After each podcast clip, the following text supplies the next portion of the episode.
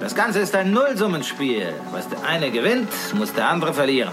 Wenn man erst drauf kommt, sobald es im Wall Street Journal steht, wird es mit Sicherheit zu spät sein. Und jetzt hört mir zu, hört mir genau zu. This is a five train.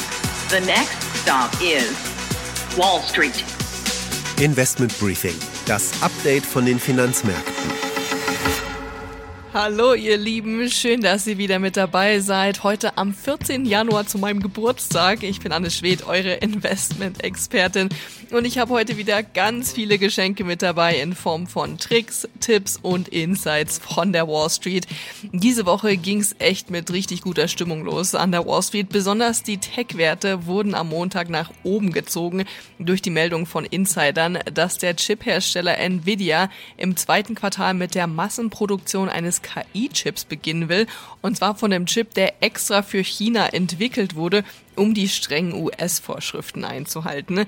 Der große Verlierer der Woche war der Flugzeugbauer Boeing nach dem Zwischenfall bei einem Alaska Airlines Flug, bei dem sich ja während des Fluges ein Kabinenteil abgetrennt hatte. Die Flugaufsichtsbehörde hatte deshalb auch zahlreiche Maschinen am Boden gelassen. Die Untersuchungen dazu laufen immer noch. Zur Wochenmitte gab es dann das lang erwartete Geschenk für alle Kryptoanleger. Die US-Börsenaufsicht stimmte endlich der Zulassung eines Bitcoin-Spot-ETFs zu. Wir hatten es ja letzte Woche ausführlich hier im Podcast. Der Preis von Bitcoin bewegte sich, wie ich es schon erwartet hatte, auf die Entscheidung selbst hin kaum. Am Donnerstag dann aber, als der erste ETF gehandelt wurde, gab es nochmal eine Rallye bei Bitcoin. Da kletterte der Preis über 48.700 Dollar. Solche Höhen haben wir zuletzt vor zwei Jahren gesehen. Am Freitag gab es dann aber bereits schon wieder deutliche Gewinnmitnahmen. Am Donnerstag gab es dann die Inflationsdaten von Dezember, die doch eher ernüchternd ausfielen. Darüber sprechen wir aber gleich noch genauer. Und am Freitag ging dann ganz offiziell die neue Berichtssaison los. Delta Airlines schraubte seinen Ausblick zurück und sorgte damit für ein Aktienminus von 8,5 Prozent. Außerdem gab es die ersten Zahlen der Banken Schwergewichte. Die fielen nicht so gut aus. Bei der Bank of America, JP Morgan und der Citigroup gab es Gewinnrückgänge, bei Wells Fargo ein leichtes Gewinn plus. Die Citigroup kündigte sogar an, 10% seiner Mitarbeiter zu entlassen.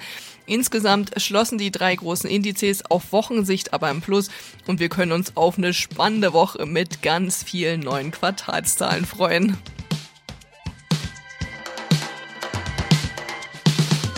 Das sind unsere Themen in dieser Ausgabe. Nach einem langen, schönen Abwärtstrend ist die Inflation jetzt erstmal wieder gestiegen. Und zwar nicht nur in Deutschland, sondern auch in den USA. Müssen wir uns jetzt Sorgen machen? Das kläre ich für euch. Außerdem, einer der größten Aktivistenfonds der Welt, die US-Gesellschaft Elliott Management, hat im ganz großen Stil in das Unternehmen investiert, das hinter Dating-Apps wie Tinder und Hinge steht.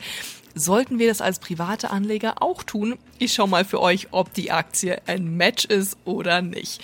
Danach das DAX-Update mit meinem Kollegen Christian Schlesiger. Der schaut für uns auf die neuen Zahlen der drei großen deutschen Autobauer. Im Mittelpunkt BMW. Denn 15 Prozent der produzierten Autos von BMW haben inzwischen einen Elektroantrieb. Die Münchner zeigen sehr eindrucksvoll, wie unaufgeregt und wirtschaftlich erfolgreich eine Transformation stattfinden kann. In der Community Corner geht es diesmal um die Frage von euch, wie man Aktien findet, die eine hohe Dividende zahlen. Und ich kann euch jetzt schon sagen, es gibt Aktien, die im zweistelligen Prozentbereich Renditen ausschütten. Also bleibt auf jeden Fall bis zum Ende dran.